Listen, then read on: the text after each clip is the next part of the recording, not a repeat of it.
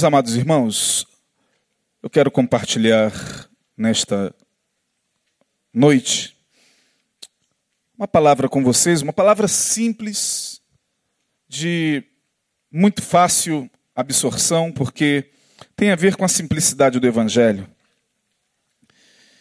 Ah, o objeto de maior controvérsia no mundo é, sem dúvida, a figura de Deus. Não há outra figura que possa gerar tanta polêmica, tantos debates, tantas especulações, tanta controvérsia quanto a figura de Deus. Deus é e sempre foi o objeto, a figura, o ente sobre o qual se debruçam todos os filósofos, pesquisadores, arqueólogos, cientistas, teólogos, religiosos e ateus. Deus. Quando a gente pensa em Deus, só em pensar em Deus, a nossa mente já é tomada por um espanto muito grande. Quem é Deus? Quem é Deus? Quando você para e começa a fazer esse tipo de pergunta, tua mente ela começa a te levar para uma dimensão que em algum momento se torna inalcançável. Quando a gente, por exemplo, pensa na infinitude, na eternidade de Deus, um ser que nunca foi criado, mas que criou todas as coisas. O Espírito que criou a matéria, o espírito que não se vê, que não se toca, que não se apalpa, que não se perscruta.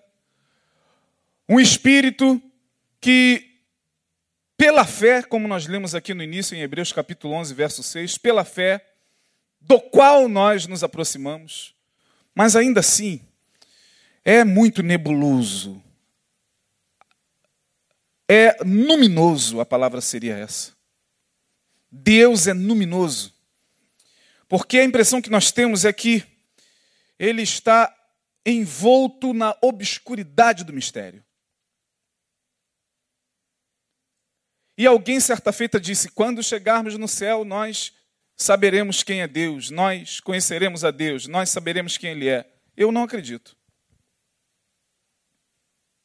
Deus nunca, ao meu ver, se dará a conhecer por completo. Porque no dia que esse ser a quem chamamos de Deus se der a conhecer por completo, ele deixa de ser Deus. Por que ele é Deus?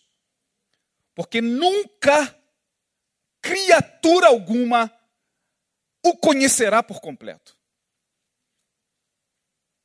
E eu gosto muito de um, de um hino. Eu estava cantando esse hino dentro do carro, vindo. Meu Deus, no sábado eu fui ah, lá para Guaratiba. Eu fui lá almoçar com alguns amigos na, na ilha de Guaratiba, na barra de Guaratiba. Na volta eu fui tomado por aquele cântico antigo do cantor cristão que é fantástico. Se nos cega o sol ardente, quando visto em seu fulgor, quem contemplará aquele que do sol é criador? Patriarcas nem profetas o chegaram a avistar nem Adão chegou a vê-lo antes mesmo de pecar. Magnífico. Quem poderá contemplar o Todo-Poderoso? Isaías capítulo 6 diz que quando o profeta cai em êxtase na sua visão celestial, ele diz: Eu vi o Senhor assentado no alto e sublime trono, e havia diante dele seis anjos, seis serafins, aliás, serafins com seis asas. Eram seres de alta grandeza que estavam diante do trono, e diz Isaías: eles tinham seis asas, com duas cobriam seus pés, com duas cobriam o seu rosto, e com duas voavam. Diante da glória de Deus, os próprios seres de grandeza, que estão acima, muito, muito acima em criação, em, em dimensão, em, em, em poder, esses seres não suportam a glória dele. Tampam o seu rosto. E Deus é esse ser que mexe com a humanidade desde Adão. Desde que o homem é homem, o objeto, a discussão mais importante da humanidade está em torno da figura de Deus. As culturas foram se criando, os povos foram surgindo, e aí Deus foi se tornando este ser multifacetado. Em cada cultura, ele é adorado de uma forma. Os homens foram se sistematizando, foram se é, é, é, agrupando, foram avançando em tecnologia, foram avançando em conhecimento, foram formando é, é, é, conhecimentos sobre conhecimentos e aí criaram a religião. A religião seja ela qual for, é um caminho. A religião é uma tentativa de fazer com que o homem trilhe essa estrada até ao luminoso. Eu vou usar esse termo, gosto demais dele, luminoso. E os homens, ao longo do tempo, utilizando-se de, de rituais, utilizando-se de sacrifícios, utilizando-se de sacerdotes, utilizando-se de orações, utilizando-se de dogmas, utilizando-se das mais variadas é, é, é, é, opções que a religião dá, foram tentando, foram tentando se aproximar dele. O eu sou dos hebreus Deus já é uma palavra muito vaga. Deus, eu creio em Deus. Isso já é muito vago. Alguém chegar e bater no peito e falar, eu creio em Deus. Isso já é muito vago, porque a pergunta seria: você crê em que Deus? Não é isso? Em que Deus você crê? Na Índia, por exemplo, no hinduísmo, Deus é chamado de Brahma. Lá nos países árabes ele é chamado de Alá. Na verdade não é Alá. A pronúncia correta é Allah. É porque é bem, de forma bem aportuguesada, a gente fala Alá. Alá é Allah. É Allah, que na nossa língua é Alá.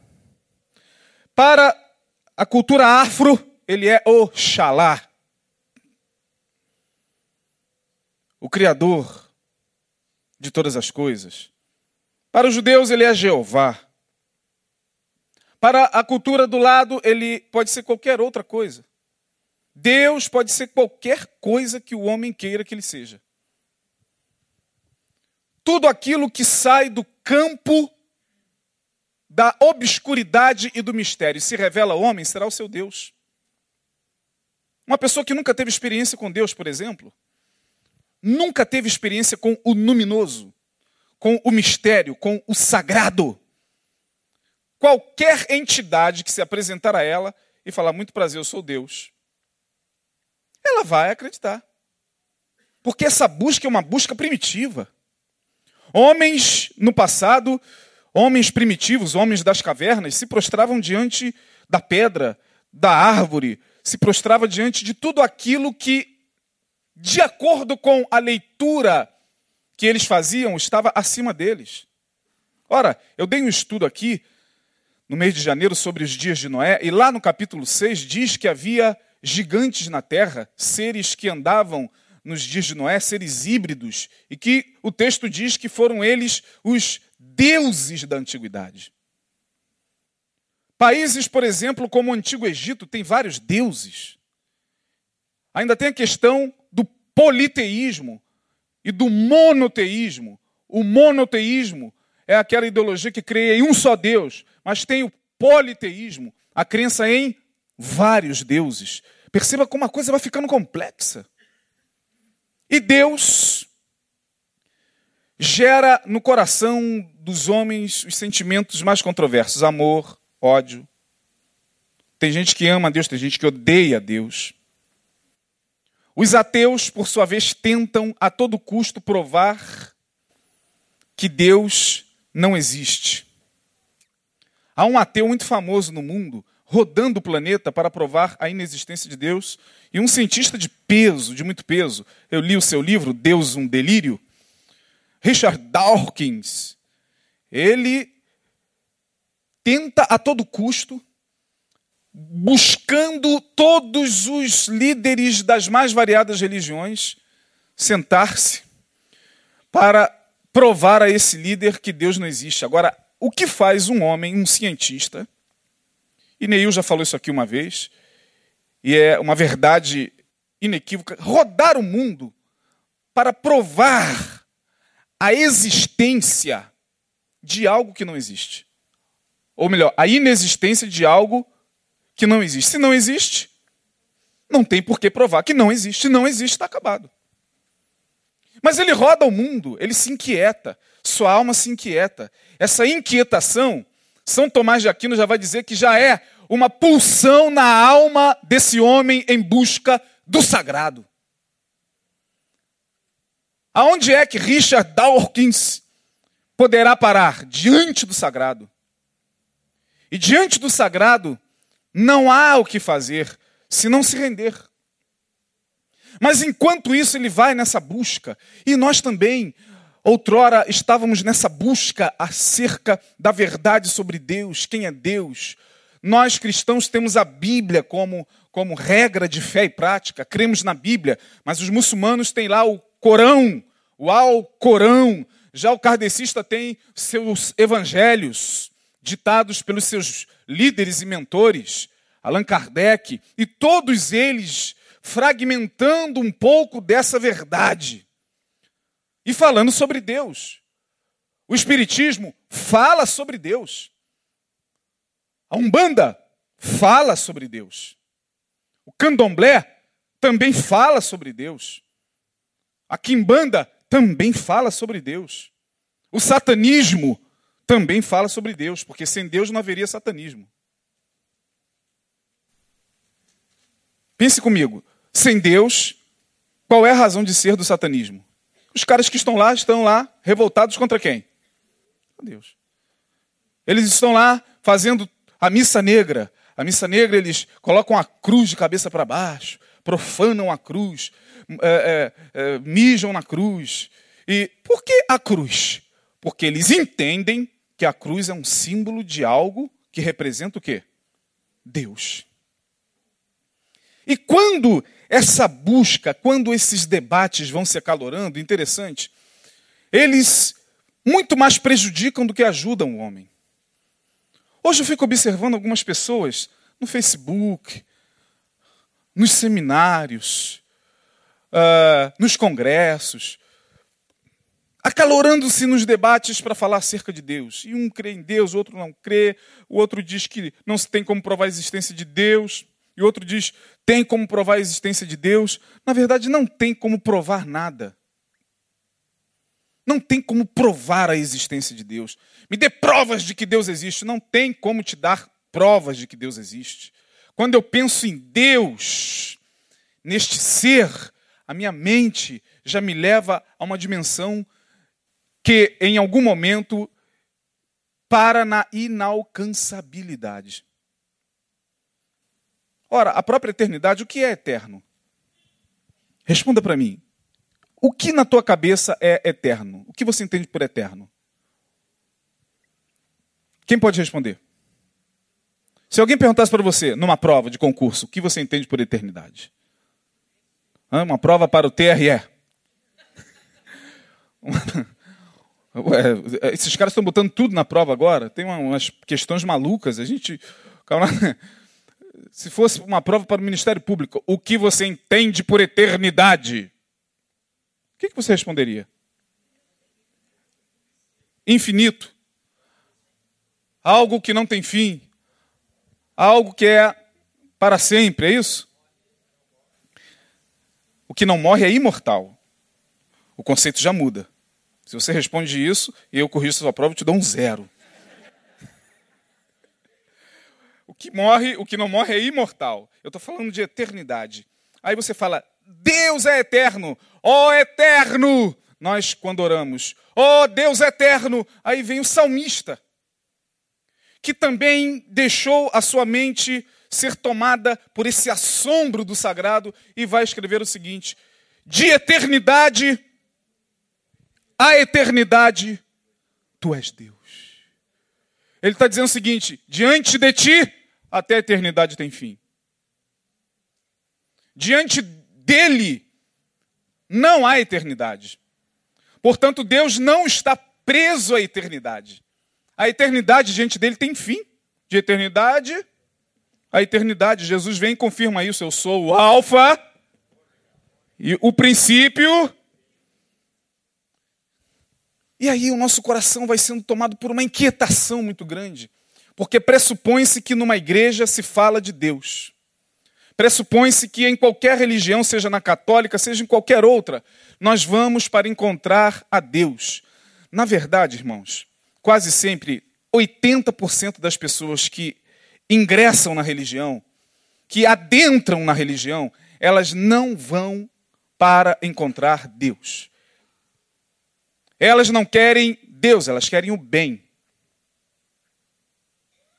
85, para não dizer um percentual maior. Ninguém hoje que está superlotando as religiões, sejam elas quais forem, está lá para tentar entender Deus.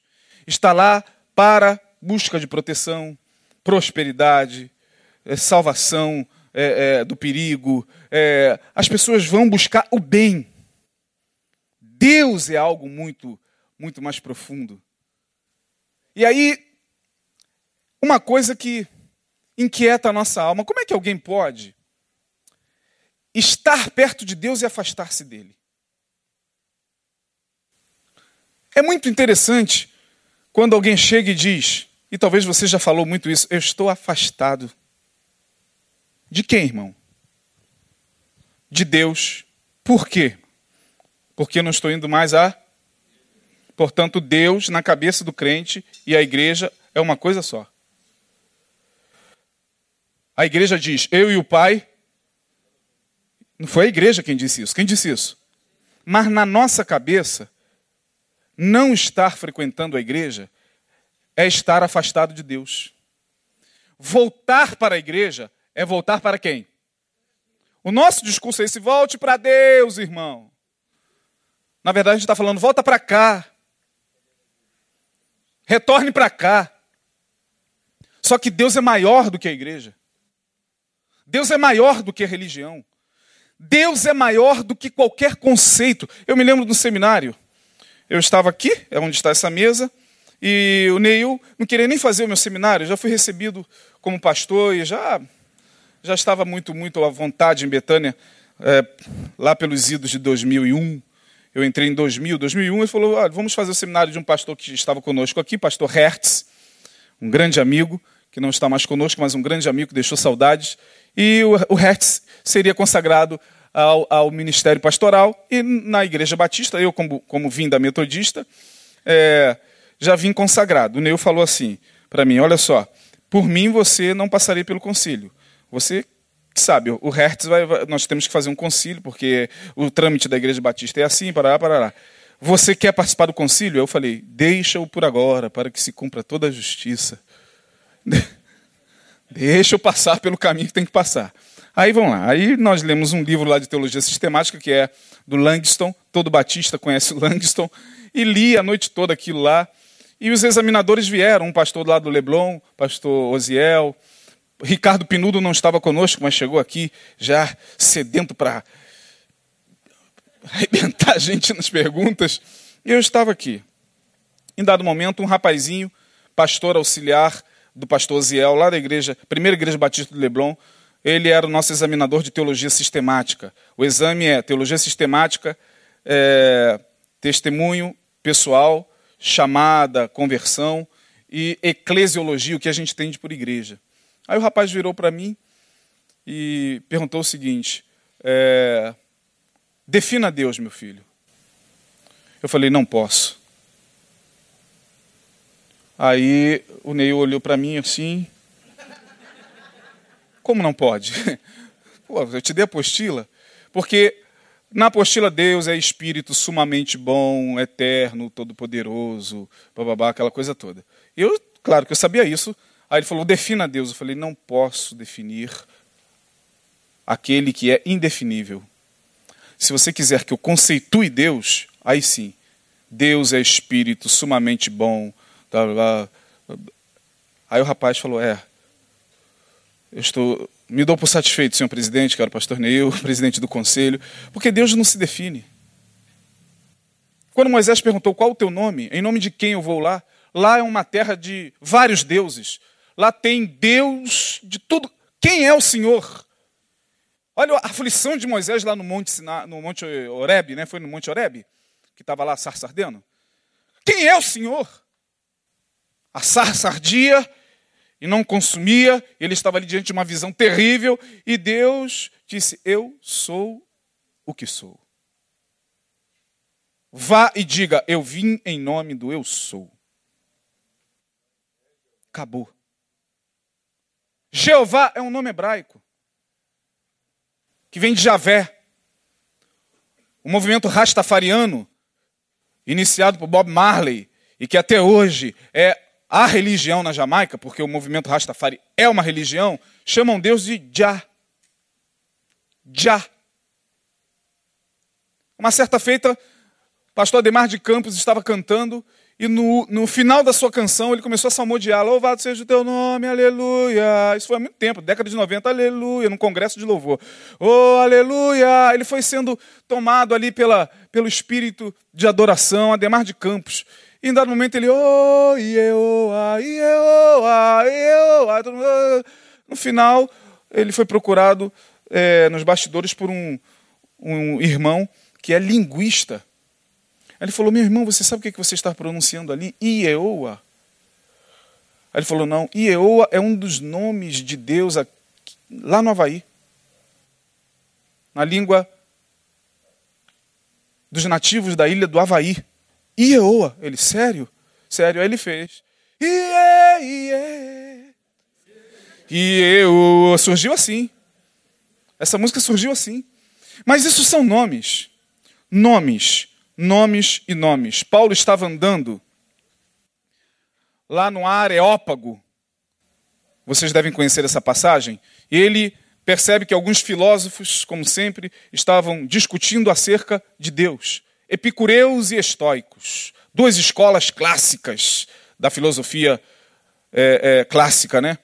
E Paulo olha e vê um altar a Afrodite, outro altar a Apolo, outro altar a, a Poseidon, outro altar a, a, ao Deus desconhecido. Ele chega, varões, vejo-vos que vocês erigiram um altar aqui ao Deus desconhecido? É sobre esse Deus que eu quero falar. Ao Deus desconhecido. Ao Deus que não tem nome, que não tem cor, que não tem raça, que não tem etnia, que não tem cor de cabelo. É sobre esse Deus que eu quero falar. E eu me recordo de uma música daquele cantor negro que cantava, tinha uma voz muito potente possante. Meu Deus, me ajudem. Ele também era ator. Blecão. Tony Tornado. Tony Tornado. Por onde anda o Tony Tornado? Está vivo ainda? O irmão aqui pelo que está vivo. Tony Tornado cantava uma música assim, ó. Você teria por ele o mesmo amor se Jesus fosse um homem de cor. Você teria, porque essa figura que nós criamos na nossa mente. Tem gente que pensa em Deus, ele pensa no velhinho de barbinha, com raio aqui na mão. Ele pensa na figura de Odin, dos nórdicos. É muito engraçado. Porque a nossa mente não consegue conceber isso. Por que, eu estou falando tudo isso, irmãos? Porque essa questão acerca da existência, da inexistência, da fé em Deus, da não fé em Deus, mexe com a gente o dia todo. Em dado momento, dependendo da circunstância em que você está, a impressão que você tem é de que Deus não existe mesmo. Em dado momento, a angústia era tanta no coração do salmista ou daqueles homens dos salmos que eles clamavam: Deus, onde tu estás? Que não me ouves. Quando você sai de manhã e vai trabalhar e olha, por exemplo, para a vastidão do céu, e o céu está lá todo dia, ou com nuvem ou sem nuvem, mas o céu está lá todo dia. O sol está brilhando ou não, dependendo do, do tempo. Mas lá estão as mesmas coisas todo dia: sol, lua, estrelas. À noite você sai, olha para o céu, céu azul, estrelas. Amanhã, de novo, você olha, está tudo no mesmo lugar. Você vai à praia e lá está o mar, lá, está, lá estão as ondas quebrando na praia. Aí você fica pensando, meu Deus, tudo está no seu devido lugar. Aonde está Deus? Você olha para cima e você vê o cosmos.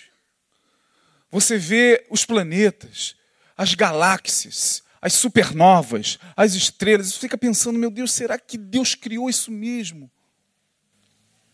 Será que nunca, em algum momento, você pensou com você, e se eu tiver entrado numa furada?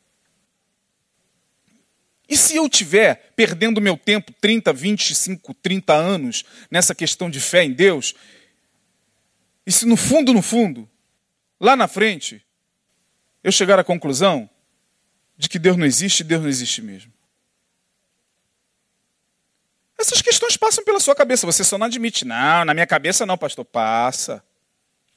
Em algum momento você questiona a existência de Deus. Nem que seja naquele momento de dor, nem que seja naquele momento de provação, nem que seja naquele momento em que você está querendo uma resposta, uma intervenção, uma ação imediata de Deus e a coisa não acontece. E aí, se por um lado a gente se afasta porque Deus não agiu, por outro lado a gente se afasta muitas vezes porque a gente estudou muito.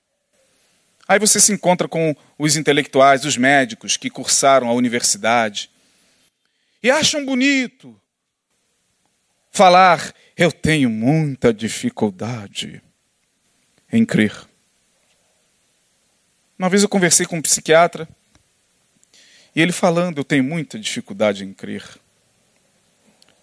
Eu confesso a você que, na minha cabeça, crer em Deus é algo muito difícil. Eu respeitei aquele homem. Porque, irmão, não é uma coisa simples. O cara foi acostumado com a mecânica do corpo. Quando ele abriu a cabeça na aula de anatomia, o máximo que ele viu foi uma massa cinzenta e mais nada. Os caras ficam, meu Deus, onde está a alma? Onde está o espírito desse cadáver, dessa pessoa? Onde deveria estar? Onde, o, que, o que faz? Aí eles começam a ficar confusos. O que faz é, uma pessoa deixar de existir, morrer? Morre. O que acontece na morte? Aí começam as indagações. E aí? E quando eu morrer? O que, que vai ser? Ah, acaba tudo. Bom, então se acaba tudo, comamos e bebamos, porque amanhã morreremos. Vamos fazer da nossa vida o que a gente bem entender. Mas se não acaba tudo? E se hoje eu fechar os meus olhos pela última vez na terra e abrir em outro lugar? Eu ouvi uma frase, não sei de quem, que diz que a vida, a vida, é um instante entre duas eternidades. Mas tem gente que não está nem aí não crê, ou quando crê, quer crer pela razão. E prova que Deus existe. São os pseudo-intelectuais lá da sua faculdade, lá da sua universidade, lá do seu seminário. Me prova que Deus existe. O camarada vai para o seminário e sai descrente. Eu conheço pessoas que foram para o seminário. Eu vou para o seminário, sentindo uma chamada de Deus e tal. Saíram, eu não creio mais em Deus, não. Eu não consigo mais crer nesse negócio. O cara foi para o seminário e voltou descrente. E essa discussão, irmãos, acerca ou em torno da figura de Deus, ela nunca vai cessar. Livros e mais livros, artigos e mais artigos, debates e mais debates vão surgir daqui para frente para se falar sobre Deus. E a alma continua cada vez mais inquieta. A humanidade continua cada vez mais inquieta. De maneira que, prime... no Evangelho de João, abra agora, no Evangelho. Eu preguei primeiro para depois ler o texto. De vez em quando faço isso, gosto de fazer essas coisas. Pregar primeiro para depois ler o texto. Evangelho de João, capítulo 1, verso 18. Evangelho de João, capítulo de número 1, verso de número 18. Você tem a sua Bíblia, abra por gentileza, e vamos acompanhar esse texto. Evangelho de João, capítulo 1, versículo 18. Diz o seguinte: Deus nunca foi visto por alguém. O Filho unigênito que está no seio do Pai, este o fez conhecer. João está dizendo: Deus nunca foi visto por alguém. E nunca será visto por alguém. Nem seus anjos mais próximos, nem sua criação mais próxima o contempla. Então a humanidade está perdida? Não. Deus revelou-se à humanidade. Deus quis se revelar. Tomou a iniciativa de se revelar. O luminoso sai da obscuridade do mistério para a revelação. E aí você fala, pastor, mas como Deus se revelou? Primeiro, Deus se revela através da natureza. A revelação geral de Deus, que os teólogos chamam, é a revelação da natureza. Quem nunca ficou extasiado, eu me lembro pela primeira vez, quando eu estive nas cataratas de Foz do Iguaçu, irmão. É algo extasiante. Quando você vai lá mesmo, pega aquela pontezinha, vai lá e fica assim diante daquelas catadupas poderosíssimas. Meu Deus, você fica pensando, Senhor da glória. É, é inenarrável. Não é possível que por detrás dessa grandiosidade não tenha alguém. Não é possível. Quando você, por exemplo, para diante daquele pôr do sol em um mar qualquer do Rio de Janeiro, não é possível que a nossa alma, a tua alma e a minha, não sejam tomados por esse espanto glorioso de, de uma criação que parece que foi desenhada por um artista e foi.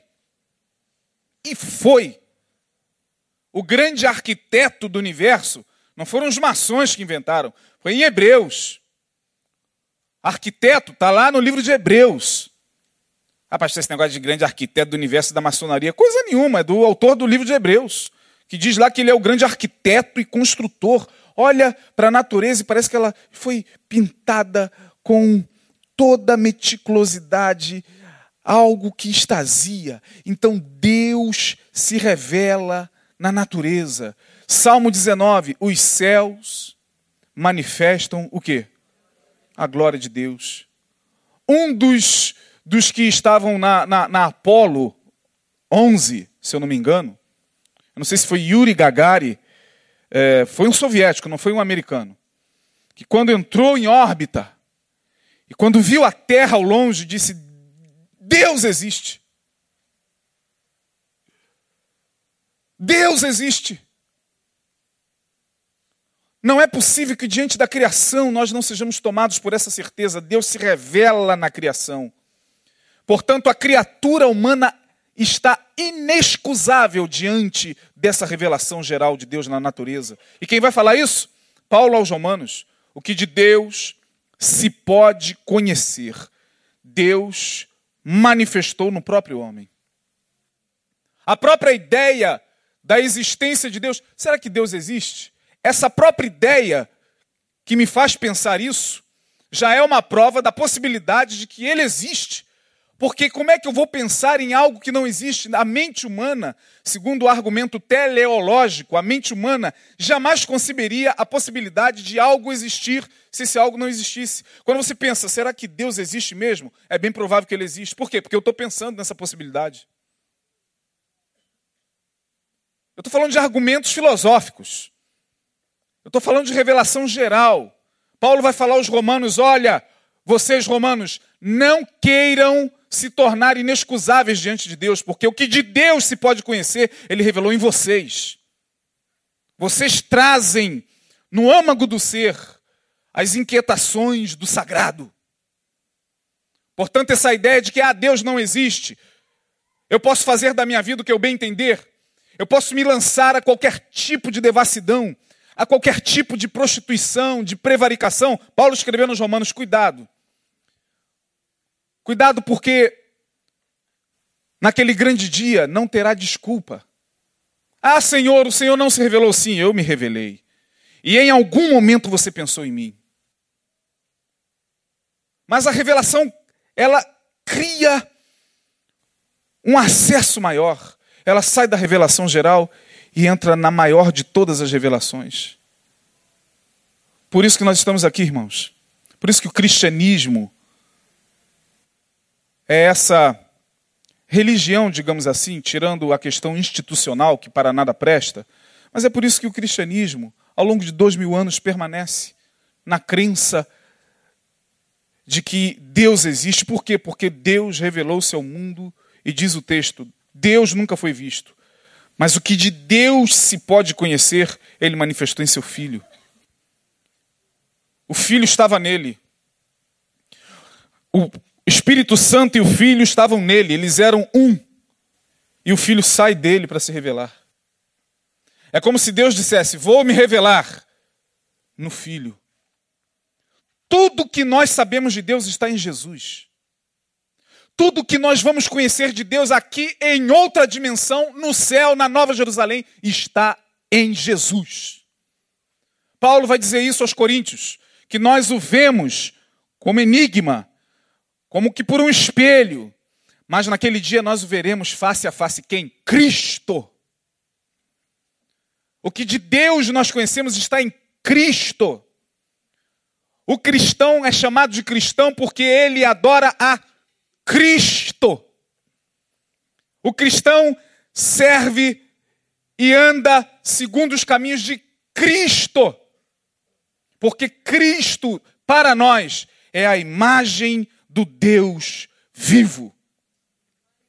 Cristo é aquele que revelou o Pai. Cristo não foi só um homem carpinteiro que viveu e mudou a história e enfrentou políticos e foi um baderneiro social. Cristo é aquele que veio trazer Deus aos homens.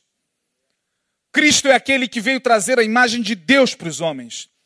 Aonde está Deus? Olha para Cristo. Eu quero servir a Deus, olhe para Cristo.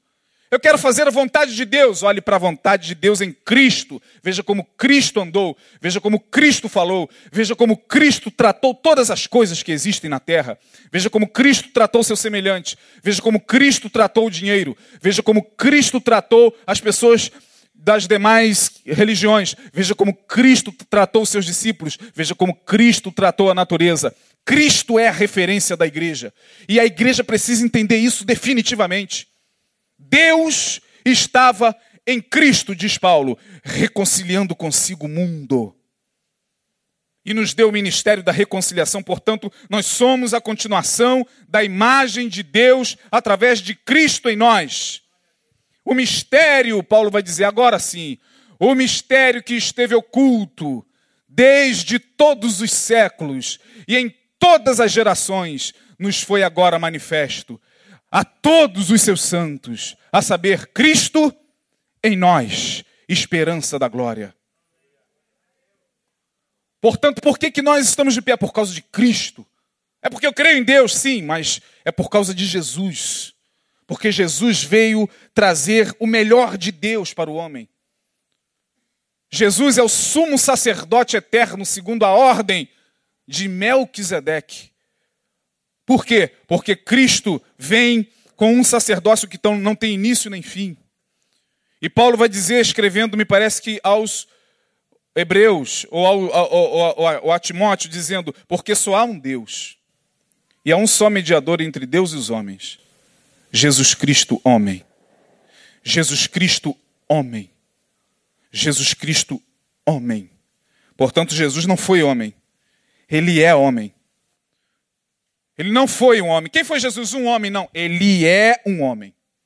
Um homem glorificado, um homem exaltado, um homem ressurreto, um homem divino, o próprio Deus, homem. Quando nós adoramos a Deus, temos que passar por Jesus. Quando nós falamos com Deus, temos que passar por Jesus, porque Ele agora é o sumo sacerdote. Quando nós falamos eu creio em Deus, é porque você está afirmando, porque creio em Jesus. A nossa referência é Jesus. Não é nem mesmo o Deus dos hebreus. Porque os hebreus não continuaram no avanço da revelação, pararam lá na lei. Jesus para eles foi um profeta. Jesus para Maomé foi um grande profeta, abaixo de Maomé. Para os muçulmanos, Jesus foi um profeta. Para o Espiritismo, Jesus foi um ser muito iluminado, foi um espírito muito avançado, foi alguém que não precisaria nem reencarnar muitas vezes, porque ele já veio com um. E para nós, Jesus é Deus.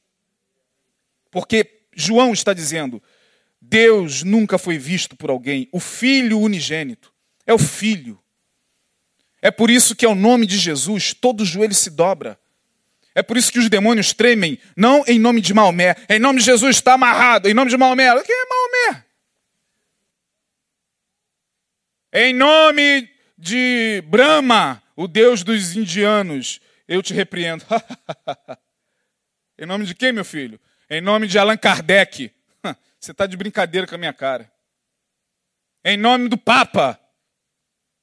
Em nome do pastor Neil. Agora sim, agora tu vai se, ajoelhar. Faça isso. Em nome de Paulo, de Pedro. Ele vai olhar para a tua cara e vai te avançar. Agora fale em nome de Jesus. Por que isso, irmão? Por que os demônios tremem diante desse nome? Por que esse nome? Por que, que quando o endemoniado gadareno estava lá, com multi-esquizofrenia lá em Gadara, ah, todo mundo prendia ele. Diz o texto que Jesus desce na praia. Quando pisa na cidade, os demônios ficam agitados, não eu. Não tem nada a ver com. Os demônios ficam agitados. A onda de poder vem e bate naquele gadareno, eles correm galopando, galopando em direção a ele. E quando chegam diante dele, dobram seu joelho e dizem: Jesus, filho do Deus Altíssimo, bem sabemos quem tu és, o Santo de Deus. Os demônios entendem isso. Porque que em nome de Jesus enfermidades são curadas. Porque que em nome de Jesus cadeias são quebradas. Porque em nome de Jesus o mal se afugenta. Porque em nome de Jesus a tempestade cessa. Porque ele, em cima das águas, olha para aqueles poderes que estavam por detrás das ondas e diz: Mar, aquieta-te. E o mar fica calmo. Quem era ele? Quem é esse? Os discípulos começaram a perguntar no barco: quem é esse? Espantados que estavam, andando com ele, perguntaram: quem é esse que até o vento e o mar lhe obedecem? Quem é esse? Portanto, tudo que de Deus podemos conhecer está em Jesus. Você, ao sair da sua casa, ore a Deus e peça para Deus te guardar, para Deus te livrar, para Deus colocar anjos ao seu redor, mas em nome de Jesus. Peça tudo ao Pai, porque agora o acesso foi liberado. Não há mais impedimento algum você não precisa mais ficar fazendo sacrifício. Você não precisa mais de sacerdote para intermediar você e Deus. Não precisa do pastor como sacerdote, irmão. O pastor é apenas um irmão dentre os irmãos que Deus pensou pela vocação para ajudar a orientar, para ajudar a discernir a palavra, para, mas ele não é sacerdote. Todo pastor que fica intermediando o povo, dizendo: Olha, eu vou lá para orar pelos pecados de vocês. Eu vou lá porque se eu não for, vocês não vão ser perdoados. Isso é anátema. Seja considerado anátema, porque os meus pecados foram perdoados por Jesus. De uma vez por todas. A igreja não entende isso, a gente precisa de figuras sacerdotais, precisa ficar tocando, em cá, enxugar o suor da testa do pastor para jogar no corpo. Meu Deus do céu, a gente não precisa de mais nada disso, irmão, nós fomos libertos por Jesus. Nós temos que caminhar em fé, de fé em fé, porque a Bíblia diz que a luz do justo é como a aurora, que brilha, brilha até se tornar dia perfeito. Você já tem, eu preciso da cobertura espiritual do pastor Neil, senão eu estou. Você não precisa da cobertura espiritual do pastor Neil, nem do pastor Isaías, nem do pastor. Seja lá que você precisa da cobertura de Jesus. Pastor Neil é homem como você. Pastor Isaías é homem como você. Pastor, seja lá quem for, é homem como você. Precisa da graça de Deus como você. Ele não tem poderes especiais. Oh, fique aqui debaixo da minha cobertura, porque se você sair de debaixo da minha cobertura, a tua vida será um inferno. E o cara acredita. E o cara fica com medo. Achando que aquele homem tem poder para destruir a sua vida. Eu vou fazer uma oração e você vai ver que a tua vida vai ficar. Não vai fazer oração coisa nenhuma. Deixa fazer, irmão. Deixa, pode fazer oração que você quiser para destruir o que você quiser na minha vida. Eu tenho Jesus como meu Senhor. Tenho Jesus como meu guia. Não tem guia maior do que ele. Quem é o seu guia? Meu guia é o Orixá, Oxumaré, não sei o. Parabéns. Que nome forte.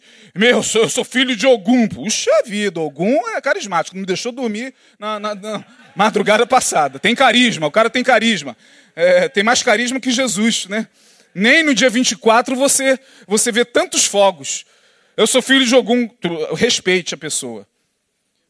Mas se ela te perguntar, e você, meu, eu sou filho de Jesus. Pode parecer uma coisa simples, ah, ele vai olhar assim, é frase de efeito. Frase de efeito? Frase de efeito? Tem certeza? Tem certeza que alguém falar, eu sou filho de Jesus e ele é o dono da minha cabeça, tem certeza que isso é frase de efeito? Bate de frente para ver, irmão. Bate de frente. E por que, que essas entidades chegam dentro de uma igreja evangélica e fica tudo lá? O que, que, é isso? Lá, oh, rapaz, vou te arrebentar, rapaz. Oh, rapaz, tu não me fez o sacrifício por quê, rapaz? Ô, oh, rapaz, por que, que você não, me, não colocou lá aquela vela é, na, na cruzilhada? Vou quebrar a perna do teu filho. Vou fechar aquela porta. Vou fazer você bater com o carro. A pessoa, uh, uh, daqui a pouco essa entidade chega em nome de Jesus que é isso, irmão? O que, que é isso? O que está sobre você é poderoso demais? A gente tem que tomar isso como verdade, porque Deus está em você, porque Jesus está em você. E mesmo o pior de todos os ateus, de todos os ateus, eu vou falar sobre um que foi visto como ateu e aqui eu encerro a minha palavra. Teria muita coisa a dizer, muita mesmo, mas vamos encerrar por aqui. Eu só queria falar de Jesus. Eu sou pastor para falar de Jesus. Eu não tenho que ficar convencendo ninguém por argumento nenhum. Ah, tem um ateu lá, pastor, hoje, hein? Ih, pastor, capricha porque hoje vai dois ateus na igreja. Interessa, meu irmão. A fé é gerada pelo Espírito Santo, não por mim. Quem convence o homem do pecado, da justiça, do juízo é o Espírito Santo. Eu só prego, como Paulo, como Pedro, como Denilson, como Lindoval, como pastor Alisson, como pastor Neil, como qualquer outro. A gente só prega. E quem gera essa fé no coração é Jesus, irmão. Eu não tenho que ficar convencendo o ateu, o doutor, é, o, o médico que chega aqui para ser convencido pelos argumentos intelectuais do pastor que realmente, ah, olha, realmente me convenci. Ele vai se convencer. Tem muita gente convencida. Vai vir aqui à frente, vai querer ser betanense. E agora nós temos um doutor betanense. A primeira aprovação, o cara vaza. Primeiro problema, o cara some. Eu não creio mais. Eu, nunca, eu já não queria crer nessa porcaria mesmo. é porque não conheceu Jesus. Foi, foi levado pelo argumento teológico. Foi levado pelo argumento é, inteligente do pastor que estava pregando. É bem verdade que tem alguns pastores aí que só Jesus, né? até Jesus precisa dar uma ajuda para o cara, para que, porque é muita imbecilidade que você vê por aí. Mas pregue a palavra. Com a autoridade que Jesus te dá, não precisa você ficar provando, fazendo fogo cair do céu, não precisa você ficar. Ah, não, fale de Jesus com a autoridade que você tem também. Se uma pessoa amanhã no seu trabalho cair endemoniado, não precisa, ai meu Deus, qual, qual é o telefone? Pastor Nil está de férias. Ai, Jesus, para quem eu ligo? Ai, ai, pastor Isaías. Ai, meu, qual é o telefone? Ai, pastor Denilson. Pastor Lindoval. Ah, meu irmão, ah, em nome de Jesus. Eu te repreendo. Fala isso. Experimenta. E você vai ver o poder que está sobre a tua vida. E aí eu termino falando de um homem que entrou na história da filosofia como sendo o ateu por excelência, porque é dele a célebre frase: Deus está morto. Deus está morto. Frederic Nietzsche. Nietzsche foi um homem muito amargurado. Uma mente fantástica. Filho de pastor, e teve um péssimo testemunho dentro da sua casa. Seu pai era pastor, mas só misericórdia de Deus. Esse menino cresce angustiado, tenta ingressar no seminário católico, perde totalmente a esperança ao ver a corrupção da igreja, a corrupção do clero.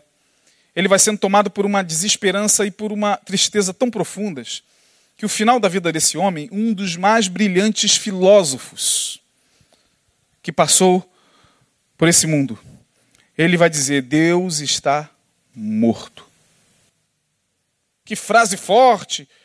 Meu Deus, como é que um homem pode dizer uma coisa dessa? Pois é. De que Deus ele está dizendo? Do Deus da religião ou do Deus desconhecido? Eu acredito que ele estava se referindo ao Deus da religião.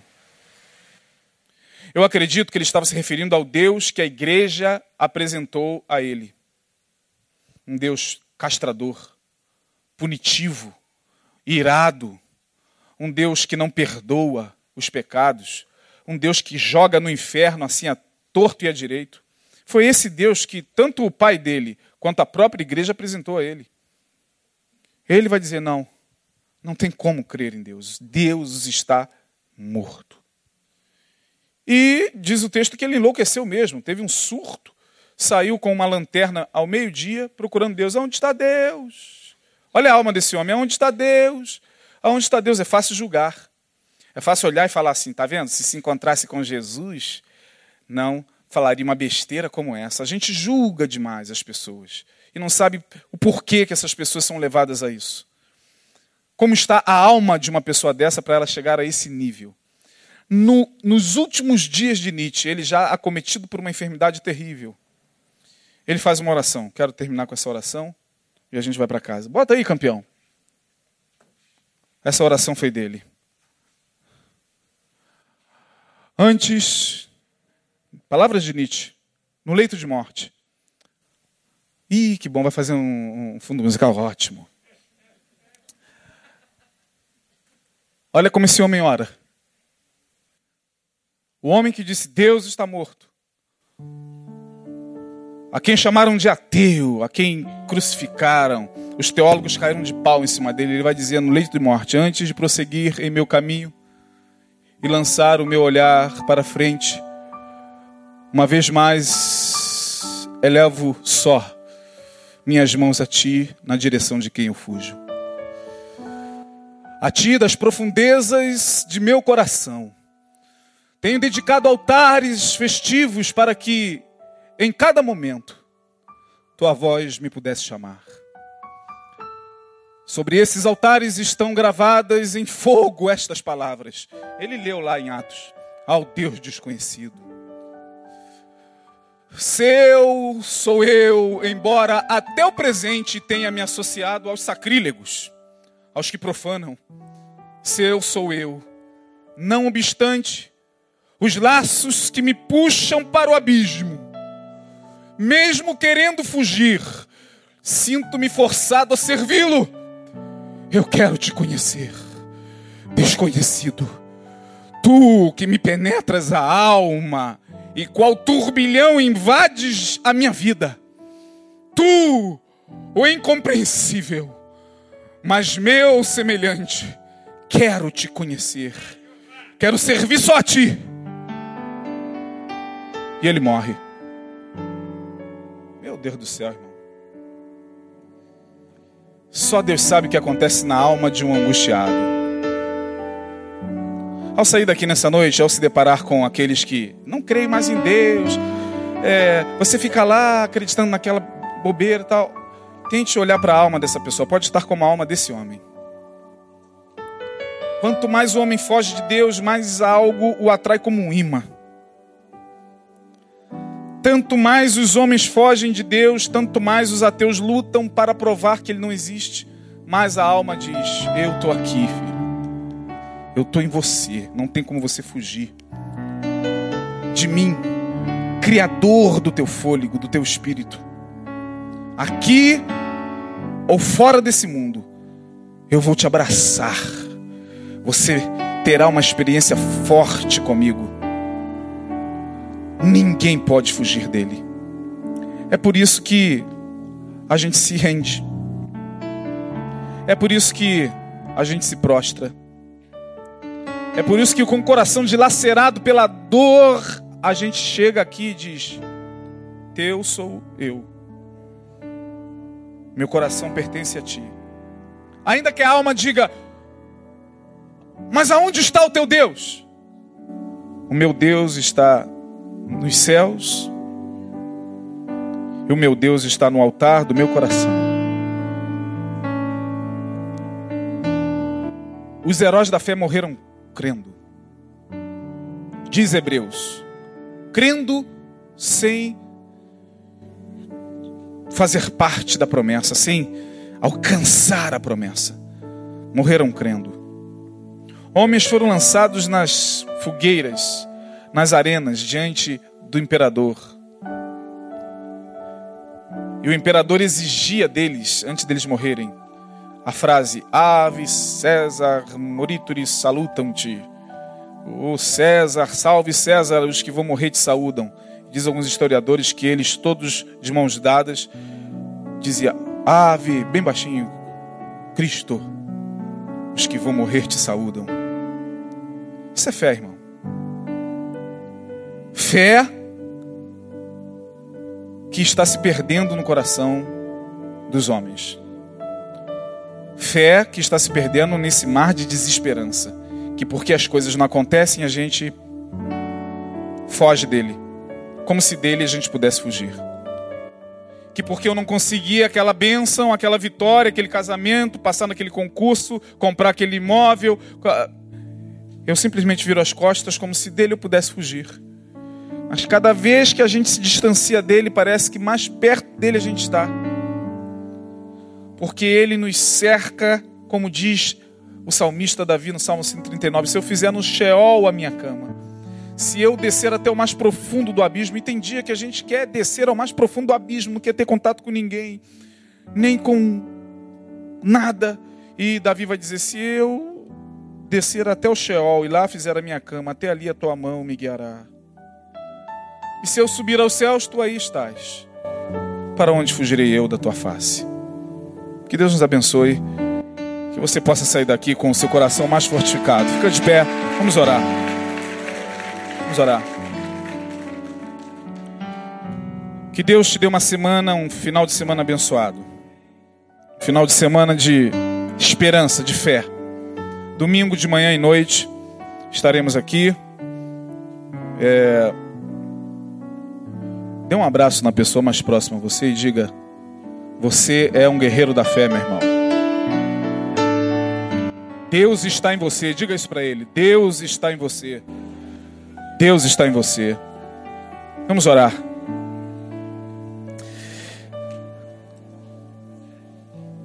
Vamos orar.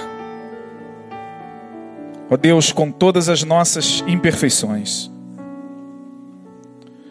com todas as nossas mais inclinações, com toda a nossa fraqueza,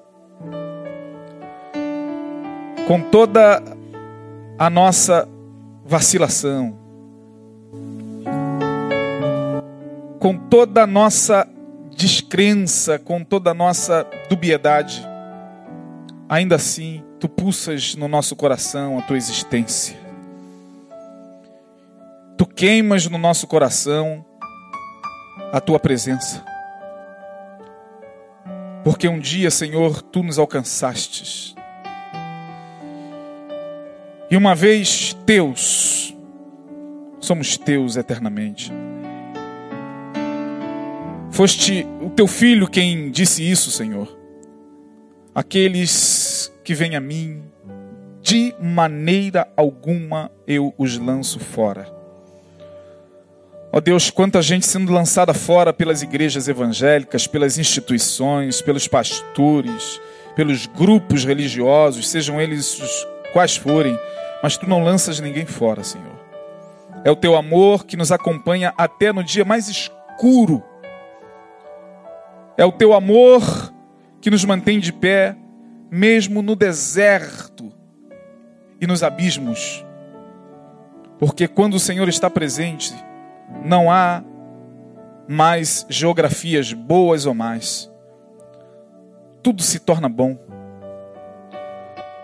Quando estamos na escuridão e o Senhor se faz presente, até a escuridão à nossa volta se torna luz.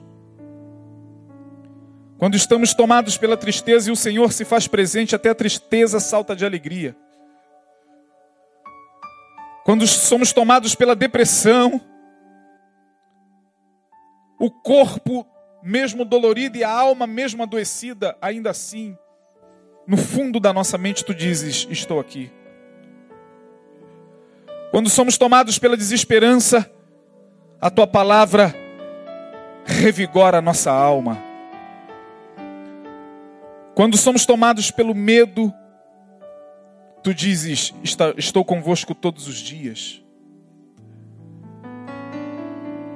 Quando vemos alguém tão querido nosso ser abatido em seu corpo, pela enfermidade, pela bala perdida, pelo acidente, quando entramos em crise, nos lembramos do Senhor, que diz: No mundo tereis aflições, mas tem de bom ânimo, eu venci o mundo. Aleluia. Obrigado, Senhor, pela tua presença, pela tua palavra, pelo teu Espírito Santo. Leva-nos na certeza de que tudo o que conhecemos de ti, ó Deus, está em Jesus, o nosso Senhor. O Cordeiro, a ele nós glorificamos, a ele damos honras, glórias e louvor pelos séculos dos séculos. Amém e amém. Amém. Deus abençoe, irmão.